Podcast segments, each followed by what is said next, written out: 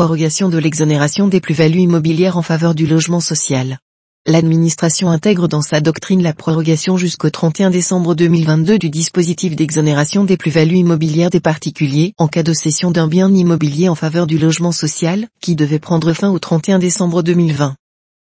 Sont exonérés de plus-value, les cessions de biens immobiliers bâtis ou non bâtis ou de droit, portant sur ces biens réalisés jusqu'au 31 décembre 2022 soit directement au profit d'un organisme en charge du logement social ou de tout opérateur privé qui s'engage à réaliser et achever des logements sociaux, soit indirectement au profit d'une collectivité territoriale, d'un établissement public de coopération intercommunale compétent ou d'un établissement foncier en vue de leur cession à l'un des organismes en charge du logement social.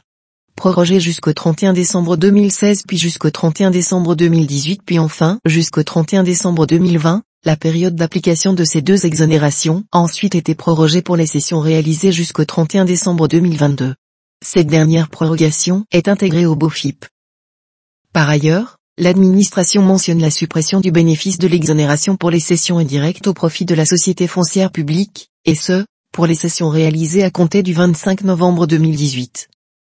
Enfin, en ce qui concerne l'exonération des sessions en faveur de tout acquéreur privé qui s'engage à construire des logements sociaux limités, pour le cédant, au prorata de la surface habitable des logements sociaux construits par rapport à la surface totale des constructions mentionnées sur le permis de construire du programme immobilier, l'administration précise qu'en présence de plusieurs parcelles acquises, y compris auprès de vendeurs distincts, pour réaliser un même programme immobilier contenant des logements sociaux, le prorata de la superficie de logements sociaux s'apprécie non pas parcelle par parcelle, mais à l'échelle du programme immobilier dans son ensemble.